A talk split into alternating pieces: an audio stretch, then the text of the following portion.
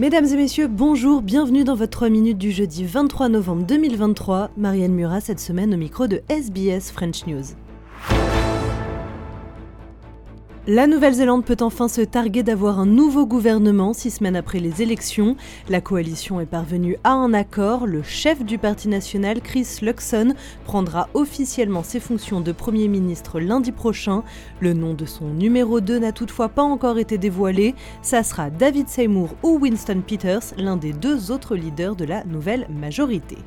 L'Australie délivrera bel et bien des visas pour les personnes fuyant le conflit entre le Hamas et Israël, mais sans favoritisme et via le système classique de délivrance, confirmation du Premier ministre Anthony Albanese. Look, Australia has appropriate security checks for our visas, and uh, there have been uh, some 800 granted to Palestinians and something like 1,800 uh, granted to Israelis.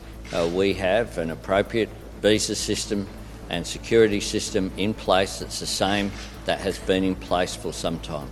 De son côté, la ministre des Affaires étrangères Penny Wong assure que la priorité pour le gouvernement est de rapatrier au plus vite les citoyens australiens.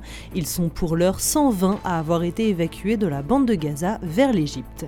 Concernant le cessez-le-feu prononcé pour une durée de 4 jours, on apprend que la libération des otages par le Hamas d'un côté et des prisonniers par Israël de l'autre n'interviendra finalement pas avant demain.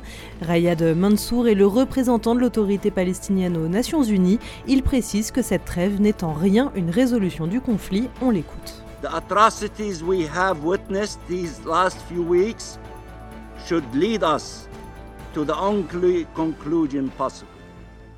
There is no military solution to this conflict, only a political one.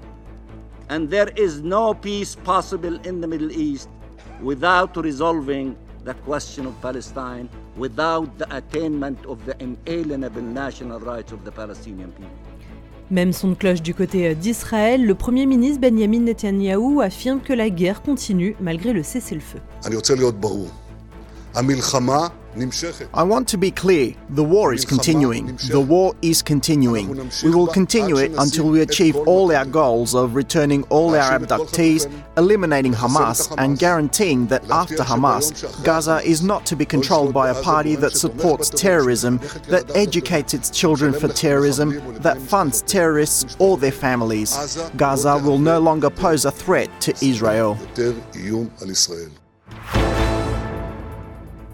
Voilà messieurs dames pour votre 3 minutes de ce jeudi 23 novembre. Merci de l'avoir suivi. On se retrouve demain pour un nouveau bulletin. Bonne soirée.